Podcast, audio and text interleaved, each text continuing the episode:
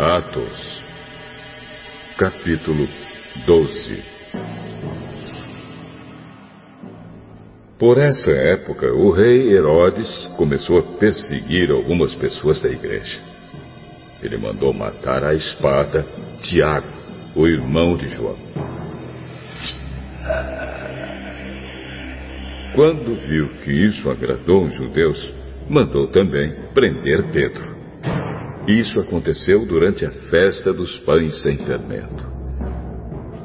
Depois que prendeu Pedro, Herodes o colocou na cadeia e pôs quatro grupos de soldados, com quatro em cada grupo, para guardá-lo. É que Herodes queria apresentá-lo ao povo depois do dia da Páscoa. E assim Pedro estava preso e era vigiado pelos guardas mas a igreja continuava a orar com fervor por ele. Na noite antes do dia em que Herodes ia apresentá-lo ao povo, Pedro estava dormindo, preso com duas correntes entre dois soldados. E havia guardas de vigia no portão da cadeia. De repente, apareceu um anjo do Senhor e uma luz brilhou dentro da cela.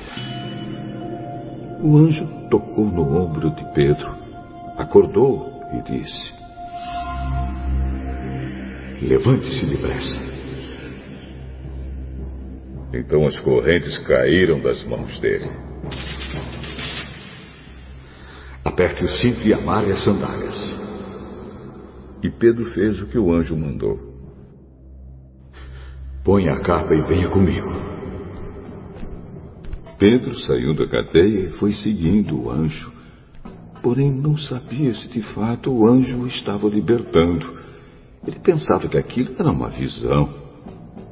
Eles passaram pelo primeiro e pelo segundo posto da guarda e chegaram ao portão de ferro que dava para a rua. O portão se abriu sozinho e eles saíram. Andaram por uma rua e, de repente, o anjo foi embora.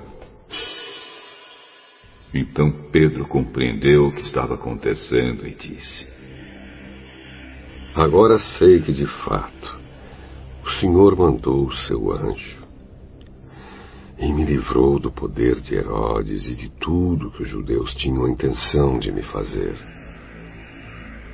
Quando Pedro entendeu o que havia acontecido, foi para a casa de Maria, a mãe de João Marcos.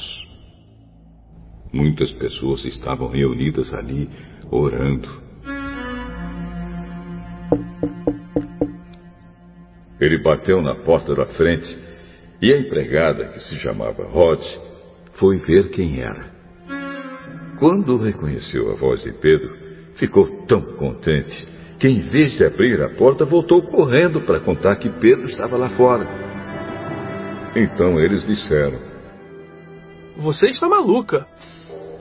Porém, ela insistiu que era verdade.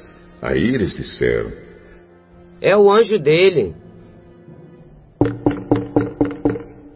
Enquanto isso, Pedro continuava batendo. Finalmente, Eles abriram a porta e, quando viram que era Pedro mesmo, ficaram muito assustados. Ele fez um sinal com a mão para que ficassem quietos e contou como o Senhor o tinha tirado da prisão. Contem isso a Tiago e aos outros irmãos. Em seguida saiu dali e foi para outro lugar. Quando amanheceu, houve uma grande confusão entre os soldados, pois eles não sabiam o que tinha acontecido com Pedro. Herodes mandou que o procurassem, mas não o acharam. Então, depois de fazer perguntas aos guardas, mandou matá-los. Depois disso, Herodes saiu da região da Judéia e ficou algum tempo na cidade de Cesareia.